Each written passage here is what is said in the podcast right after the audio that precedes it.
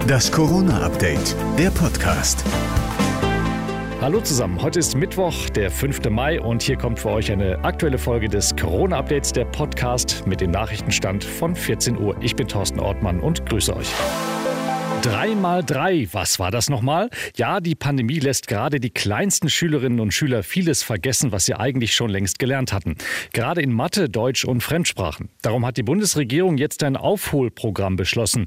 In speziellen Sommercamps können die Schüler dann versäumtes Wissen aufholen. Und das ist auch bitter nötig, sagt Bildungsministerin Karliczek. Wir müssen davon ausgehen, dass rund 20 bis 25 Prozent der Schülerinnen und Schüler deutliche Lernrückstände wegen der pandemiebedingten Schulschließungen haben.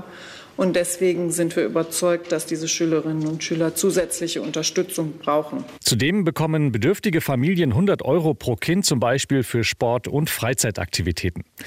Die Corona-Lage entspannt sich weiter. Gestern infizierten sich 4200 Menschen weniger als noch vor einer Woche. Schon am Wochenende sollen für Geimpfte und Genesene viele Lockerungen greifen. Viele Bundesländer wollen Gastronomie und Kultur in Regionen mit niedrigen Inzidenzen öffnen. Bundesgesundheitsminister Spahn sieht das im Zweiten allerdings mit Sorge. Jetzt nicht zu schnell öffnen, das haben andere Länder auf der Welt schon gezeigt. Wer zu schnell öffnet, den kann das auch sehr, sehr schnell wieder einholen. Der digitale Impfpass soll bis zu den Sommerferien fertig sein, so Spahn, also rechtzeitig rechtzeitig zur Reisesaison. In dieser Woche hatte Hollywood-Star Will Smith mit einem Foto auf Insta für Aufsehen gesorgt. Da hatte er doch glatt ein, na sagen wir, etwas unvorteilhaftes Porträt von sich gepostet. Zu sehen war nämlich eine veritable Corona-Plauze. Die soll jetzt weg. Und zwar mit einer Fitness-Doku auf YouTube.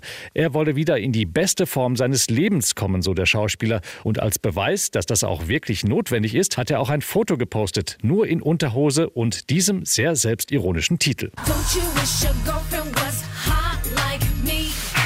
Das war das Corona-Update der Podcast vom 5. Mai.